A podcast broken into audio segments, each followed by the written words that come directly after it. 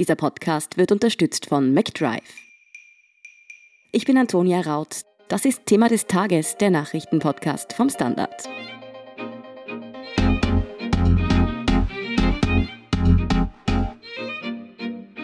Ein Bilanzskandal erschüttert das Burgenland. Die Kommerzialbank Mattersburg dürfte über Jahre hinweg Eigenmittel vorgetäuscht haben, die es eigentlich gar nicht gab. Aufgeflogen ist der Bilanzskandal Anfang der Woche bei einer Vorortprüfung der Finanzmarktaufsicht. Tausende kleine Sparer, aber auch große Unternehmen bangen jetzt um ihr Geld. Wie die Kommerzialbank jahrelang ihre Anleger täuschen konnte und warum es in dem Fall noch viele offene Fragen gibt, das erklärt Erik Frei vom Standard. Erik, der Bilanzskandal rund um die Kommerzialbank ist Anfang der Woche bei einer Prüfung der Finanzmarktaufsicht aufgeflogen. Was genau haben die Prüfer denn da entdeckt? Das wissen wir nicht genau, das wurde noch nicht bekannt, aber offenbar sind sie auf Unregelmäßigkeiten gestoßen, auf eine frisierte Bilanz. Also eine Bank hat ja Einlagen, das Geld, das sie für andere verwaltet. Und dann hat sie Aktivposten, Kredite, die sie vergeben haben oder auch andere Vermögenswerte. Und die müssen gleich groß sein. Und wenn die aber diese Aktivwerte nicht richtig sind, also wenn da Sachen drinnen stehen, die es in Wirklichkeit nicht gibt, dann gibt es ein sehr großes Bilanzloch. Und das dürfte in diesem Fall sehr wohl der Fall sein. Und das könnte schon auch viele, viele Jahre zurückgehen. Die Prüfer sind also auf dieses Bilanzloch gestoßen. Wie haben Sie daraufhin reagiert? Ja, ganz, ganz schnell. Diese Finanzmarktaufsicht hat sofort gesagt, diese Bank muss sofort schließen. Die darf nicht weitermachen. Also offenbar war wirklich Feuer am Dach. Und also das war ein, ein dramatischer Schritt, den man dann unternimmt, wenn man sagt, diese Bank beruht wirklich auf einem Schwindel. Dieses Bilanzloch hat es ja vermutlich nicht erst seit gestern gegeben. So eine Bank wird ja für gewöhnlich doch mehrmals und nicht nur alle paar Jahre kontrolliert. Wie ist denn dieser Schwindel so lange nicht aufgeflogen? Also es gab ja schon längere Zeit Gerüchte, dass diese Kommerzialbank vielleicht, dass da Sachen nicht ganz stimmen. Also es ist eine sehr kleine Regionalbank, die aber ein großes Rad schwingt.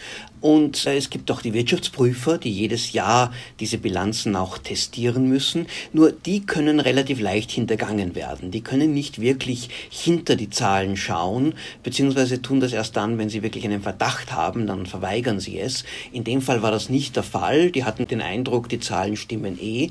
Und die Finanzmarktaufsicht ist jetzt auch nicht ständig wie ein Detektiv dabei und unterwegs.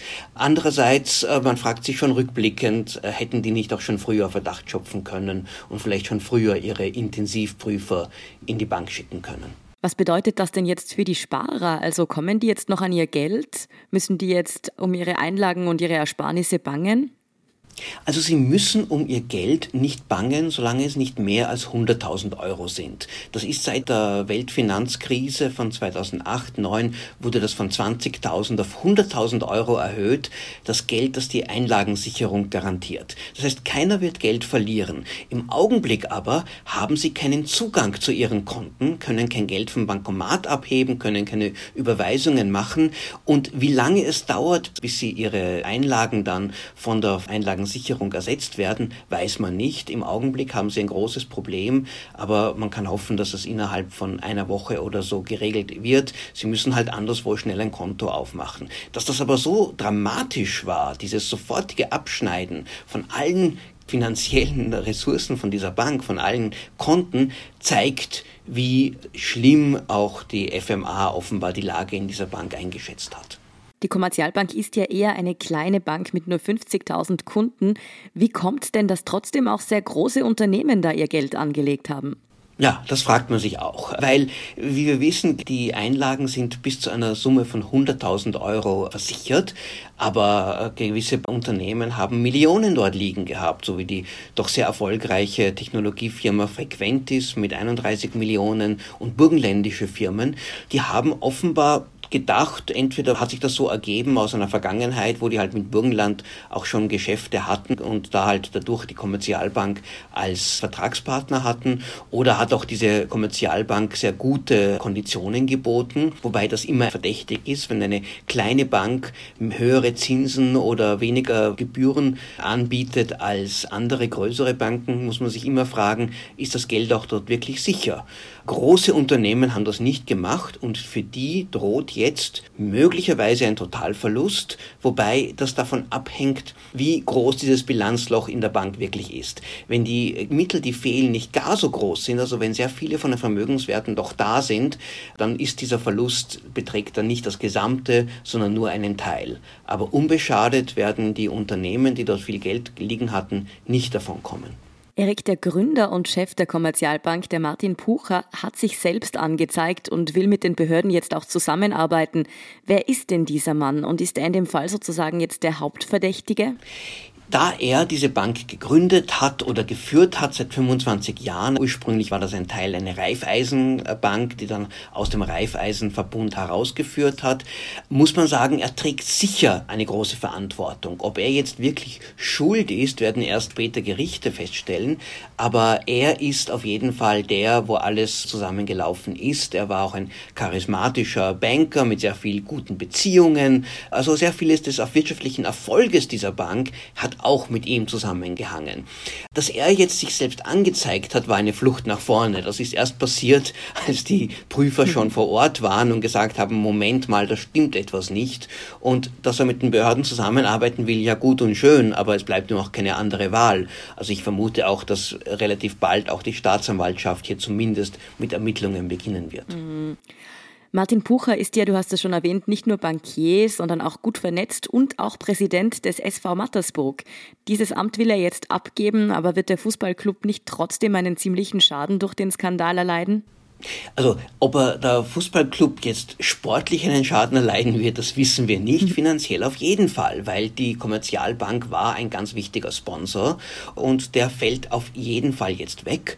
Dazu kommt noch ein Reputationsschaden, dass man irgendwie da im, ein, ein Fußballclub hier in einem Zusammenhang ist mit einem doch einem Bankenskandal und so muss man das auch nennen, kann auch für den Fußballclub und für die Fans nicht angenehm sein. Und wahrscheinlich aber liegt in dieser Doppelrolle von Martin Pucher sicher auch eines der Erklärungen für das, was hier passiert ist. Da war ein Mann, der eine Bank geführt hat und zugleich sich im Burgenland als großer Gönner angeboten hat, als einer, der viel Fußball sponsert, der andere sponsert, der große Sachen unternimmt. Naja, und da ist es dann oft leicht, andere davon zu überzeugen, dass sie nicht so genau hinschauen und ihm trauen, weil der Herr Pucher ist ja ein hoch angesehener Mann. War vielleicht in dem Fall ein Fehler. Er hatte ja, wie du gerade erwähnt hast, in sehr vielen Projekten seine Finger im Spiel. Könnte der Fall da auch noch eine politische Dimension bekommen? Der burgenländische Landeshauptmann Hans-Peter Doskozil ist ja zum Beispiel schon sehr schnell auf Distanz gegangen. Ganz, ganz schnell ist Hans-Peter Dostozil auf Distanz gegangen, was aber nicht bedeutet, dass nicht vorher auch ein nahe Verhältnis war. Wie gesagt, Martin Pucher war im Burgenland eine wichtige Figur, auch ein Teil des politischen, wirtschaftlichen Establishments, mit auch mit Landesunternehmen eng verbunden, die auch die Bank genutzt haben und dadurch auch viel von den Geschäften und von der Stärke der Bank und des Erfolges der Bank ausgemacht haben. Und ja, ich glaube, da wird noch sehr viel untersucht werden müssen müssen, wie weit hier die Politik hier möglicherweise auch einem Hochstapler auf den Lärm gegangen ist oder auch Gelder von der Bank geflossen sind für Projekte, die von der Politik gerne gesehen wurden und dadurch auch die Bank auch schalten und walten lassen, ohne genauer hinzuschauen. Ich will hier nicht den Vergleich zur Hypo Alpe Adria mit ihrem Landeshauptmann, der früheren Landeshauptmann Jörg Haider allzu sehr strapazieren, aber solche Banken, die da mit der Politik sehr eng verbunden sind, mit Bankchefs, die sich da in politischen Zirkeln bewegen, ja, das ist oft das Rezept für einen Bankenskandal und für letztlich sehr hohe Verluste, für die zumindest ein Teil oder ein guter Teil auch die Steuerzahler aufkommen müssen. Wie geht es denn jetzt einmal weiter mit der Kommerzialbank? Doskozil hat ja bereits gefordert, dass sie liquidiert werden soll. Was heißt denn das eigentlich konkret? Und gibt es da nicht noch andere Möglichkeiten? Ja, also offenbar die Bank ist jetzt einmal geschlossen. Und ob sie dann wirklich je wieder öffnen kann, ist sehr unsicher. Eine Option wäre, dass irgendjemand, eine andere Bank, die Bank kauft. Das tut sie aber nur, wenn sie sich sicher sein kann, dass sie nicht auf den Verlusten sitzen bleibt. Also da müsste auch dann möglicherweise auch da noch das Land oder so irgendwie mit irgendwelchen Garantien einspringen. Oder man versucht auch dann die Bank abzuwickeln. Das geht so in einer Form einer kleinen Bad Bank, die dann sagt, okay, es gibt ja Vermögenswerte, die etwas wert sind und die müssen jetzt verkauft werden. Kredite werden an andere Banken übergeben, Immobilien, die man besitzt, werden verkauft und aus diesen Geldern dann werden die Gläubiger, und das sind vor allem dann die Unternehmen, die dort ihre Einlagen hatten oder auch die Einlagensicherung oder auch Anleihenhalter, die oder irgendwie die der Bank Geld geborgt haben, dann bedient. Aber das ist ein Teil eines Insolvenzverfahrens. Bankeninsolvenzen sind sehr kompliziert, aber man weiß inzwischen, wie man eine Bank abwickeln kann ohne dass das ganze Finanzsystem hier zusammenbricht. Und das zum Glück ist diese Kommerzialbank doch ein kleiner Fisch und deswegen sind die Folgen wahrscheinlich dann auch die negativen Folgen auf das Burgenland und vor allem halt auf die Region rund um Mattersburg begrenzt. Es klingt auf jeden Fall, als würde uns dieser Finanzskandal aus dem Burgenland noch eine Zeit lang beschäftigen. Danke für deine Einschätzung, Erik Frei. Sehr gerne. Wir sind gleich zurück.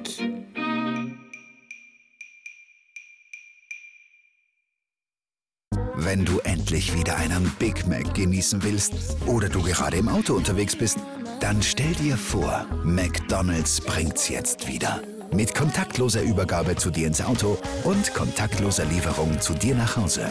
It's good to be safe mit McDrive und McDelivery. Und hier ist, was Sie heute sonst noch wissen müssen. Erstens. Die Zahl der Corona-Neuinfektionen in Österreich ist heute erneut dreistellig. 116 Personen sind positiv getestet worden. In Oberösterreich sind es mit 37 Personen die meisten, doch auch die Corona-Cluster rund um eine Wiener Neustädter Freikirche und einen Schlachthof in Niederösterreich wachsen. Dort ist die Zahl insgesamt auf über 60 Infizierte gestiegen. Rund 500 Personen im Umkreis der Cluster sind in Quarantäne. Zweitens. Letzter Tag heute Donnerstag im Ibiza-U-Ausschuss vor der Sommerpause. Befragt wurden die Chefin der Staatsanwaltschaft Wien, Marie-Louise Nittel und Gregor Adamovic von der WKSDA. Erstere ermittelt zu den Hintermännern des Ibiza-Videos, zweiterer zum Inhalt des Tapes. Nach dem heutigen Termin macht der U-Ausschuss dann Ferien. Weiter geht die Untersuchung im September. Und drittens, 2019 sind in Österreich dreimal so viele eingetragene Partnerschaften geschlossen worden als noch im Vorjahr. Das geht jetzt aus den Zahlen der Statistik Austria hervor. Die meisten eingetragenen Partnerschaften wurden dabei sogar zwischen Männern und Frauen begründet. Insgesamt haben sich fast 1300 Paare verpartnert. Die Zahl der neu geschlossenen Ehen ist dagegen zurückgegangen. Mehr dazu und die aktuellsten Informationen zum weiteren Weltgeschehen liefert Ihnen wie immer der Standard.at. Um keine Folge vom Thema des Tages zu verpassen, abonnieren Sie uns bei Apple Podcasts oder Spotify. Unterstützen können Sie uns mit einer 5-Sterne-Bewertung und vor allem, indem Sie für den Standard zahlen. Alle Infos dazu finden Sie auf abo.derstandard.at und dst.at/supporter. Danke für Ihre Unterstützung. Ich bin Antonia Raut. Baba und bis zum nächsten Mal.